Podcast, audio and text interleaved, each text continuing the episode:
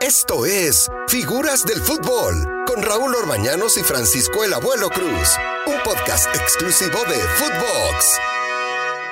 Footbox, figuras del fútbol. Hoy estamos de, de manteles largos. Luis Fernando Ten estará con nosotros. Francisco Javier Cruz, mejor conocido en el bajo mundo como el abuelo. ¿Cómo estás, abuelito? Qué gusto saludarte, Raúl. Como siempre, es un placer escucharte, Raúl. Oye, ¿qué te parece el invitado? El único técnico que nos ha dado una medalla de oro, ¿eh? Sin, sin lugar a dudas, eh, uno de los técnicos más importantes que ha dado nuestro fútbol y además excelente persona. Yo lo admiro muchísimo, le he dado eh, este, eh, seguimiento a su carrera y estamos muy, muy contentos, Raúl. ¿Cómo estás, Luis Fernando Tena? Muchísimas gracias por acompañarnos. Al contrario, Raúl, abuelo, muchas gracias. Qué bueno que se acuerdan de los cuates. Y, y- y- y aquí andamos ya. Qué bueno que anda el abuelito Cruz. Yo era de aquellos que gritaban en el Mundial 86. Bora, me- Bora mete al abuelo, que es el que nos hace ganar.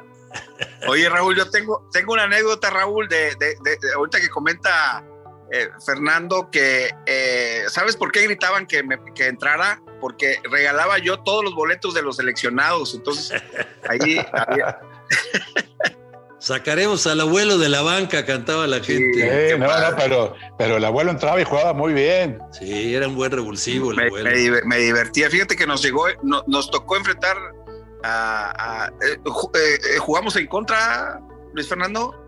Sí, varias veces tú no te acuerdas, pero yo te tengo ahí varias fotos. Sí, no, no, sí, Sí. sí, me- estoy confirmando que jugamos en contra. Sí, sí, sí. Tú, y tú Monterrey y yo en las Chivas. Eh, de hecho, le decía a Raúl, Raúl, tengo aquí en la espinilla un- una marca que se llama Luis Fernando Tena. No, no, siempre muy, mucha clase, mi querido No, Luis no te Fernando. alcanzábamos, no te alcanzábamos y nunca se nos va a olvidar el, el gol que te anularon ante Alemania, caray, eso cambiaba Sí. todo. Me dijo, este, me dijo Huito en el vestidor, eh, Pablo Larios, Raúl, este, Luis, eh, me dijo, oye, eh, si pasamos la siguiente ronda, nos van a dar un millón de dólares a cada quien. Y le digo yo, ¿cuánto es eso? Tú ponte a jugar, mete gol. O sea, me, dijo un una, me- me- dijo una maldición el Huito, pero, pero tú ponte a jugar y mete gol. Pero sí, sí, eh, esa, ese gol hubiese pasado México a semifinales, Luis. Sí, no, me acuerdo perfecto. Pues yo, yo ya, tenía mis añitos, ya jugaba, ya analizaba el, el fútbol, imagínate, y, aquel partido de Monterrey fue in- inolvidable. Pero los, los puso nerviosos un millón de dólares en el 86. No, Era una sí, fortuna, ima- Hubiera imagínate. si hoy- pagado. Si hoy sigue siendo una fortuna, imagínate. No, no, qué 86. maravilla. Pero la verdad es que qué que, qué padre recordar esos momentos, Luis Fernando. Eh, Este, eh, yo creo que lo más lindo es que seguimos eh, eh, muy contentos de encontrar gente como tú en el medio, activo, eh, este, y, Raúl, pues no se diga, es toda una institución. Me da mucho gusto que estemos platicando. Raúl tenía ahí varias preguntas importantes para Luis Fernando. Decía, decía un amigo mío cuando nos veíamos, dice que lo más importante es que seguimos vivos.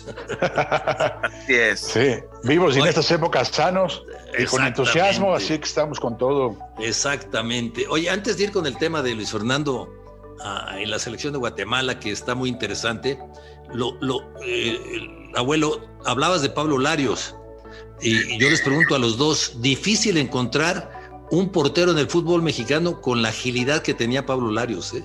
Sí, la verdad que sí, es un portero que hizo historia y, y con una agilidad y unos reflejos, eh, un- portero muy delgado, muy flaco y aún así era valiente para salir. Se jugaba en, los jue- en- en el, en el juego aéreo, historia con Cruz Azul, hizo temporadas extraordinarias, pero también la verdad que esta tierra ha dado muchísimos muy buenos arqueros, ¿no? Sí, sí, sí. sí. O sea, imagínate, Ochoa, Corona, Osvaldo, Campos, No, la Toto Carvajal, Nacho Calderón, Raúl Orbañanos, no, grandes, grandes porteros que ha dado esta, esta Él, tierra. él- él- él- él implementó las salidas hasta el área grande, ¿verdad? Es Era el único. el único que salía. Yo me acuerdo un saque de banda de Elías Gerets en el Mundial que salió hasta la punta del área grande.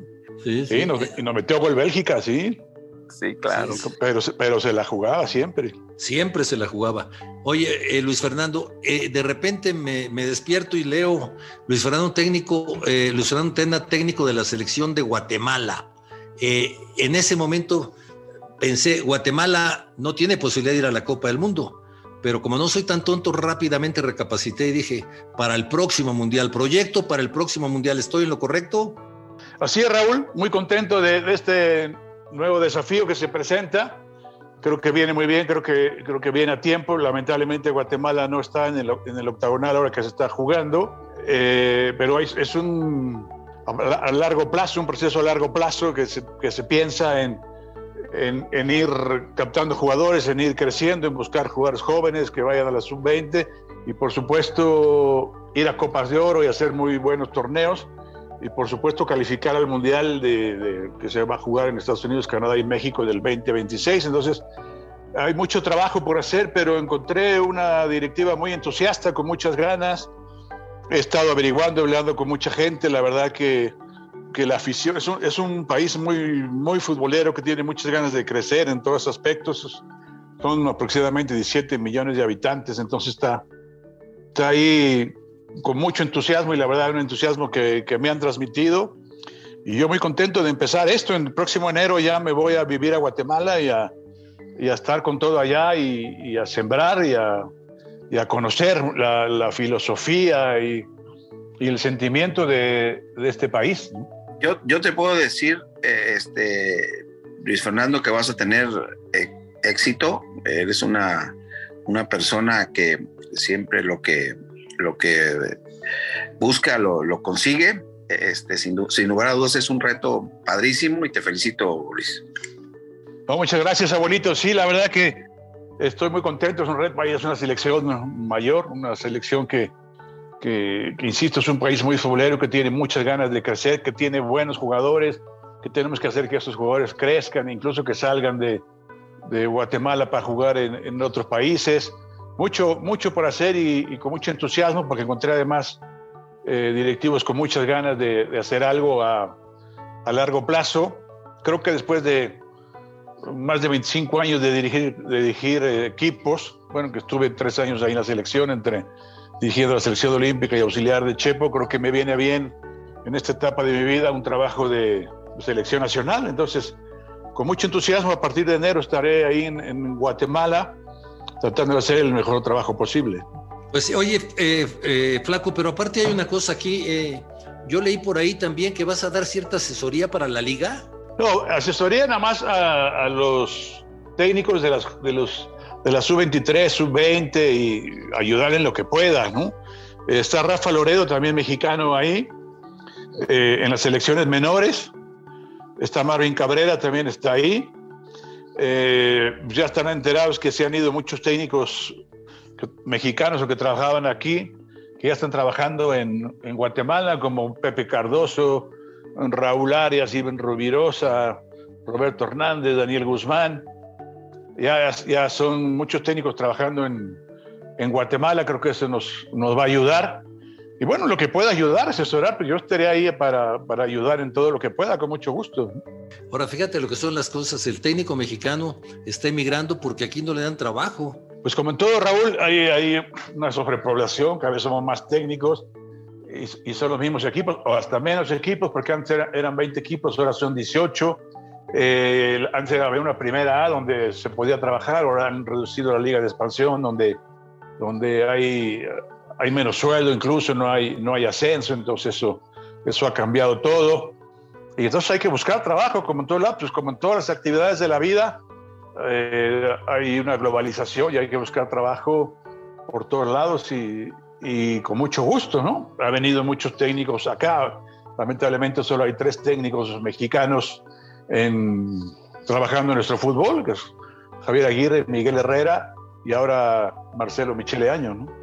Tocaste un tema medular, ¿eh? la, la, realidad es que yo apuesto por el técnico mexicano, eh, este, que sea, eh, eh, no se le ha presentado la oportunidad al técnico mexicano y, y sin, sin, duda alguna hay que poner en antecedente esto, este, Luis Fernando, sé que es un reto importante el que tienes en Guatemala, pero este, Luis Fernando es para, pues para venirte acá a dirigir a México. A, ayer lo estoy promoviendo en Monterrey o en Tigres.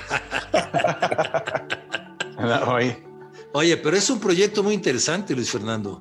Muy es, es, es, un reto, la verdad, de esos que valen la pena, ¿eh? porque ir a trabajar a un país como Guatemala, que con todo respeto les, les ha faltado para, para andar bien en las calificaciones Copa de Oro y, dar ese crecimiento que, que, necesita el fútbol guatemalteco. Es un reto y un trabajo duro porque eh, hay, encontrar futbolistas eh, con personalidad y con, y, con, y con ganas de salir adelante, pues, pues lleva trabajo, ¿eh?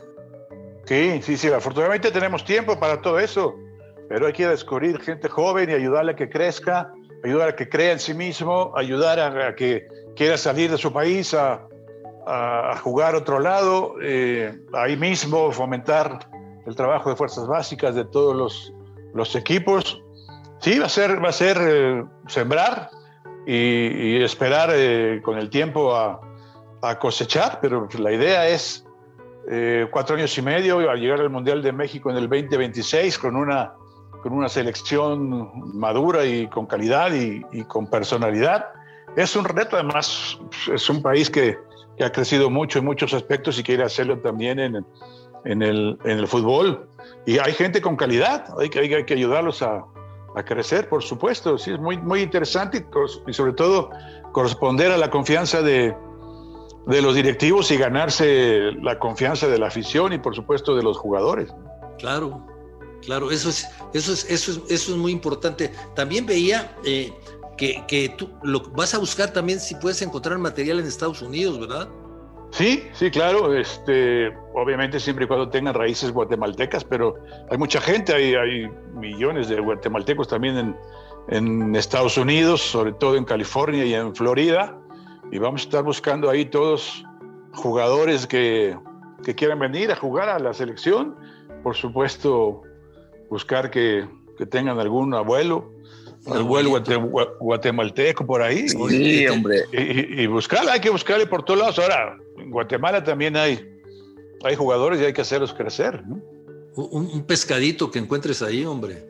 Sí, sí, exacto. Ese es el, el ejemplo. El pescadito Ruiz es el máximo ídolo que ha tenido y hay que hacerlos crecer en todos aspectos, desde los jóvenes y estar muy pendiente de la sub-20 y, y sub-23 para, para que lleguen con madurez al, al 2026. ¿no? Este fue Luis Fernando Tena en Figuras del Fútbol aquí en Footbox. No se pierdan la segunda parte. Y aprovecho para decirles que Figuras del Fútbol en Footbox puede encontrar todos los capítulos anteriores que hemos grabado. Esto fue Figuras del Fútbol con Raúl Orbañanos y Francisco Javier el Abuelo Cruz. Podcast exclusivo de Footbox.